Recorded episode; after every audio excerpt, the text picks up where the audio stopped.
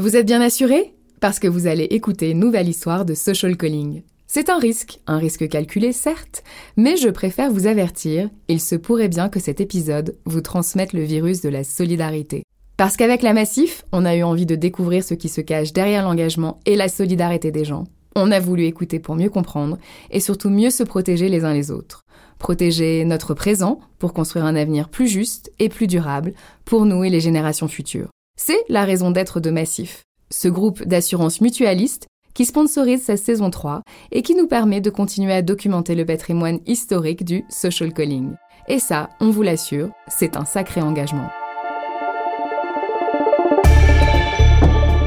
C'est une histoire qui débute sur un élan d'amour, celui d'une mère pour sa fille. Sandra, aide-soignante dans un EHPAD, flirte avec le burn-out sous le regard de Marie-Jeanne, sa mère retraitée, qui voit son enfant décliner dans son métier et dans sa vie de famille. Un jour de 2019, dans la cuisine, autour d'un thé, les deux femmes décident d'agir ensemble et de créer Alliage, une association qui œuvre pour le bien-être, la santé et la dignité des aînés dans notre société. Qui a dit que changer le système était impossible?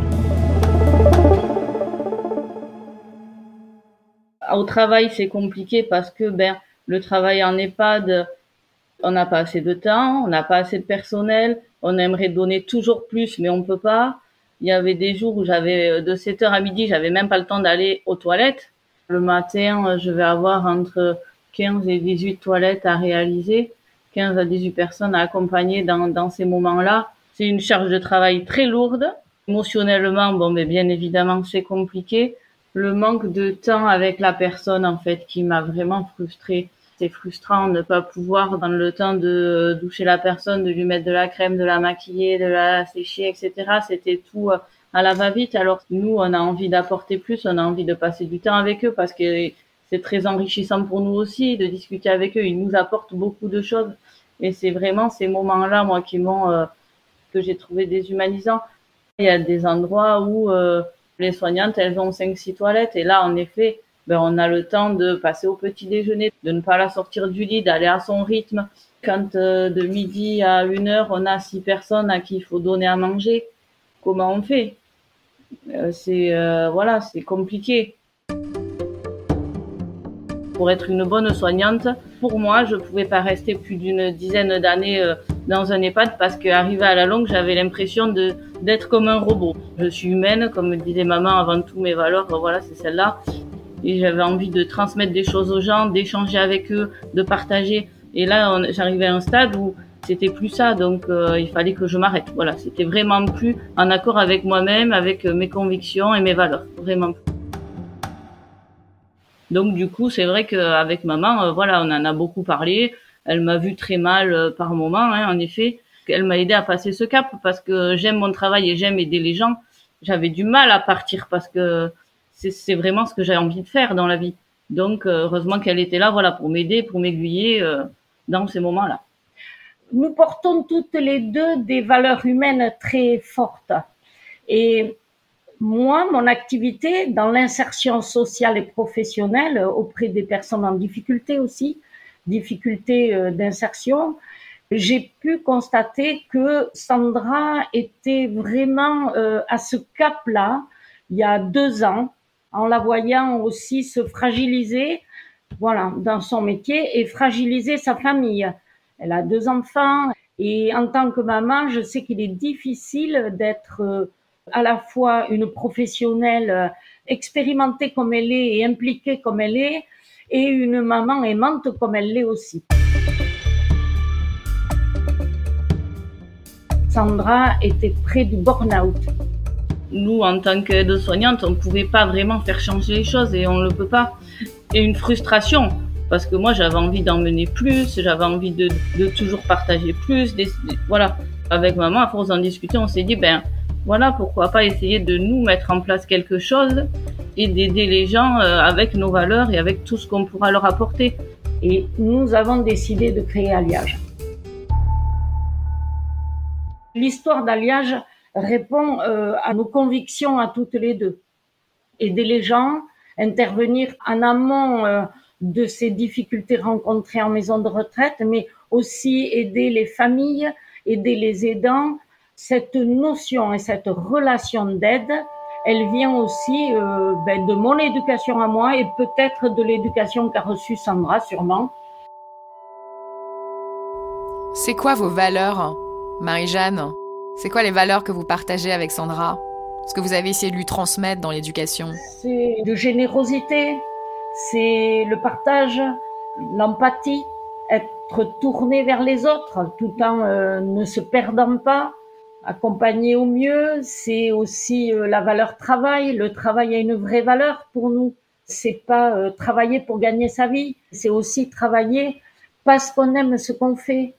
Faut se lever le matin pour aller travailler avec plaisir. Je crois que c'est ça le principal. Du coup, ça amène une valeur, cette valeur travail entraîne tout le reste, entraîne euh, ben, l'empathie, la générosité, la, conscience professionnelle, le, l'amour du travail bien fait, mais aussi le respect de l'autre. Très important le respect de l'autre parce que Sandra, à un moment donné, j'ai senti que quand elle faisait pas son travail comme elle aimait et comme elle voulait le faire et comme il devait être fait, elle se demandait, elle ne respectait plus la personne âgée. Elle avait l'impression même si elle n'était pas responsable de ça. Elle avait l'impression de ne plus respecter cette personne, la dignité de, de cette personne.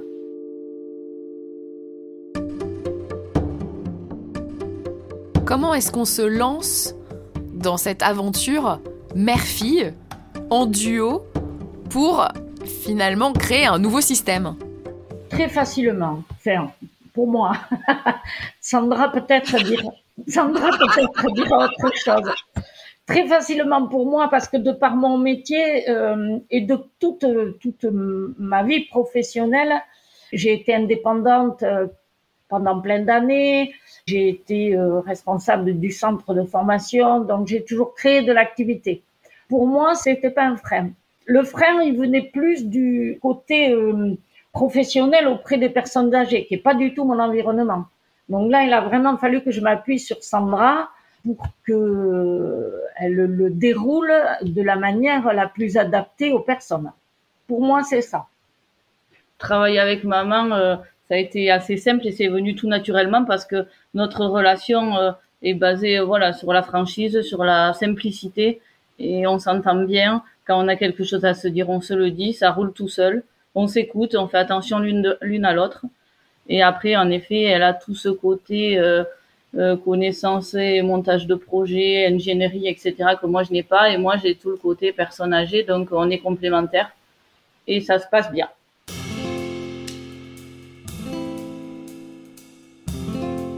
Maintenant, ça fait deux ans que Alliage a été créé.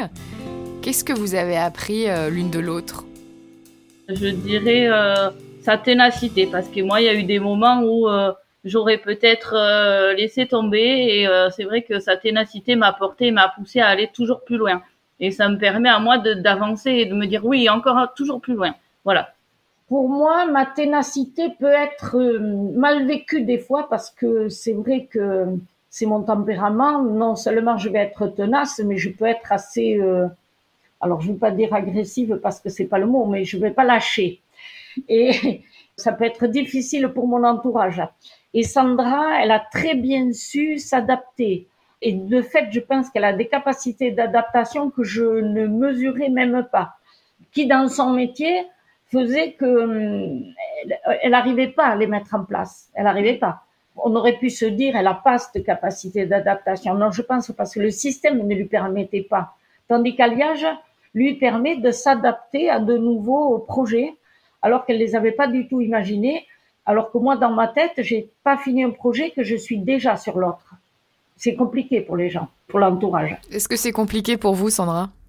Oui, elle le sait. on en parle. Mais je lui dis, attends, attends, euh, on finit celui-là d'abord, il n'est pas démarré.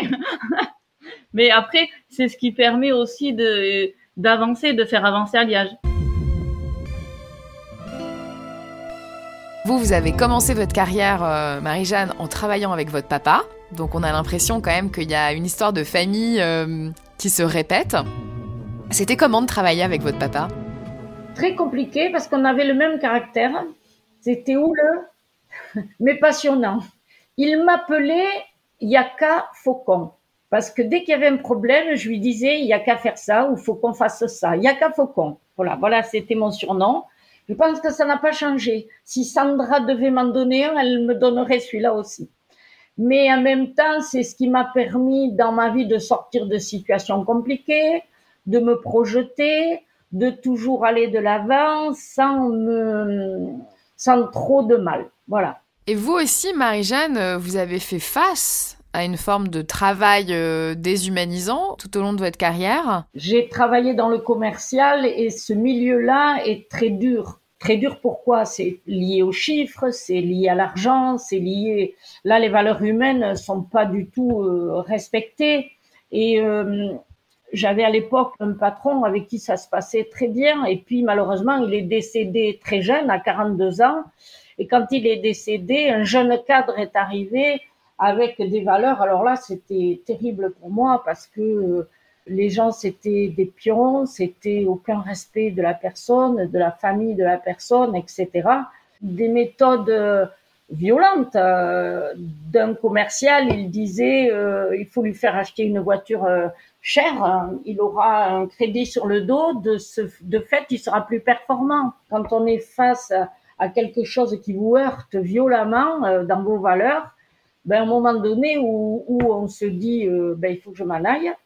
Oui, je me suis entendu qu'à mon âge, j'avais 49 ans, euh, je retrouverai pas de travail ailleurs. Mais ça, c'était très motivant, je trouve. C'était bien qu'ils me disent ça parce que c'était parfait.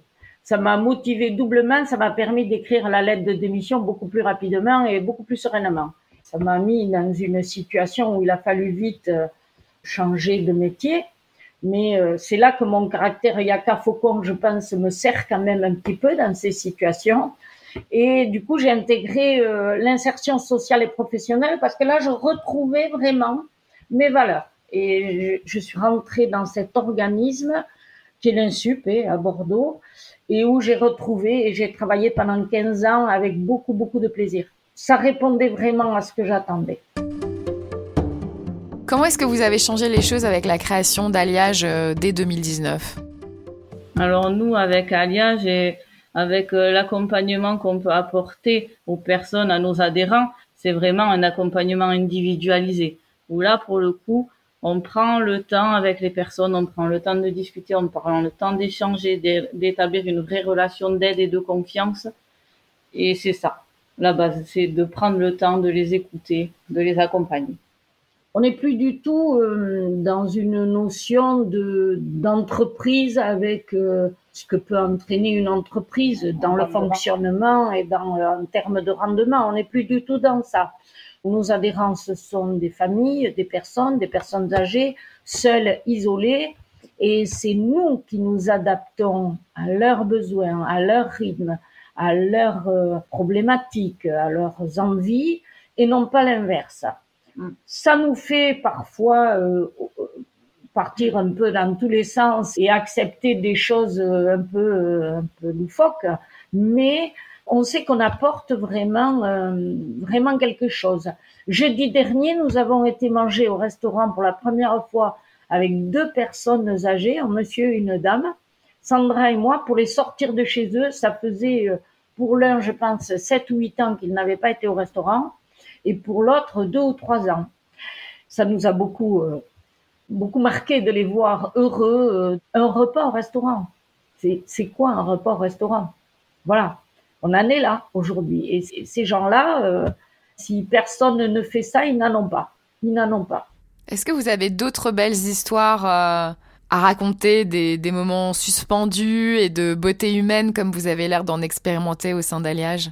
Avant Noël, là, on a fait un atelier où un monsieur, euh, qui est un monsieur qui écrit des livres, qui a eu une carrière dans l'éducation, a lu des poèmes euh, aux autres adhérents, une douzaine de personnes, et où on a pu voir des moments suspendus à ses lèvres et, et comme s'il découvrait la poésie pour la première fois de leur vie.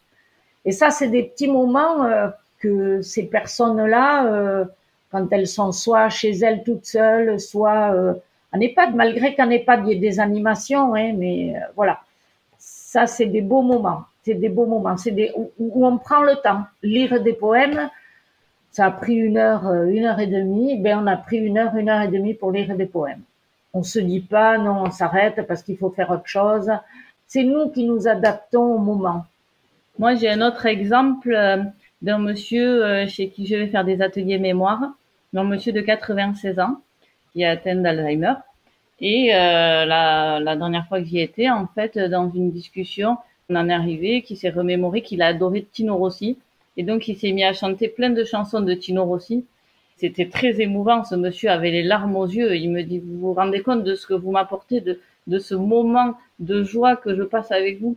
Je ne me rappelais même pas et je ne me rendais pas compte de d'être capable de chanter ça et ça me fait tellement plaisir de vous le chanter et, et de partager ce moment avec vous. C'était très émouvant. J'ai l'impression que la solitude, c'est pas seulement le précaré euh, des personnes âgées. J'ai le sentiment que ça touche tout le monde en fait, que ça touche aussi les jeunes qui n'arrivent pas à partager leurs sentiments, à interagir, à créer du lien social. Pour moi, la solitude, c'est pas être seul physiquement. On peut être très entouré et très seul. C'est ne pas pouvoir partager ses sentiments profonds ou, euh, moins profonds, ne pas pouvoir parler librement, ne pas pouvoir avoir un masque, avoir un masque. Je suis aujourd'hui comme ça, mais c'est parce que je suis profondément au fond de moi. Ne pas arriver à retirer ce masque. C'est ça la solitude pour moi. C'est pas que physique. Bien sûr, il y a des gens qui prennent la solitude au sens propre du terme. Je suis seul, je n'ai personne autour de moi, personne avec qui échanger. Et des gens qui sont seuls parce qu'ils se sont créés un personnage qui n'est pas eux et ils sont seuls, très seuls dans leur tête. Ceux-là sont les plus difficiles, j'ai envie de dire, à détecter, à connaître, et si eux ne lèvent pas le masque, on ne le saura probablement jamais. Ça serait quoi le remède euh, à cette solitude ressentie par des jeunes ou, par des personnes plus âgées? Comment est-ce qu'on pourrait prévenir cette solitude de la personne âgée?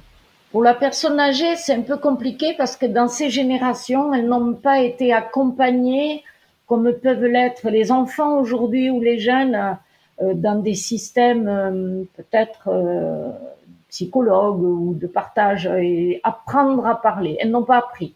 Donc quand elles n'ont pas appris, on a des personnes âgées à Liège dont on sait qu'elles sont en grande difficulté et quand on leur dit on va faire ça, on vous propose ça ou ça, non, non, non, tout va très bien.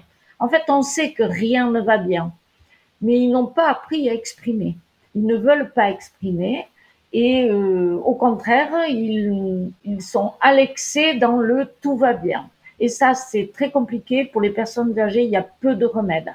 Pour les enfants et les jeunes, moi les jeunes qu'on accompagnait, avec de la médiation, avec euh, un accompagnement euh, psychologue ou même euh, les parents aujourd'hui sont de plus en plus ouverts au dialogue avec leurs enfants. On apprend à se dire je t'aime, on apprend à se dire je suis fâché ou je suis pas fâché, on a des colères légitimes et du coup on exprime. Les générations d'avant, ma mère, ma grand-mère, ne disaient jamais ça ne va pas. Or, on savait que ça pouvait ne pas aller. Il n'y a pas vraiment de remède pour les personnes âgées, si ce n'est les accompagner au mieux. Je voulais savoir si pour vous, le fait d'avoir euh, mutualiser le lien générationnel qui vous unit, ça vous a rendu plus forte Ça permet dans les moments difficiles de se battre pour quelque chose, c'est-à-dire ses enfants. Ça permet dans les moments difficiles de son enfant d'être plus fort pour l'aider à, tenir. Oui, la mutualisation rend plus solide. Je suis persuadée de ça. Moi aussi, je pense que oui. Déjà, de par le soutien qu'elle m'apporte, eh ben moi, ça me pousse et ça me fait aller plus loin. Et, puis, euh, j'ai envie aussi d'aller toujours plus loin euh, pour maman aussi. Et euh, donc, du coup, ça nous fait monter, et ça nous aide et ça nous fait du bien, ça nous fait avancer. Et moi, dans ma vie, euh, dans des périodes difficiles, ce sont mes enfants qui m'ont fait avancer. C'est pas pour elle, c'est avec elle. Et c'est grâce à elle que j'ai avancé.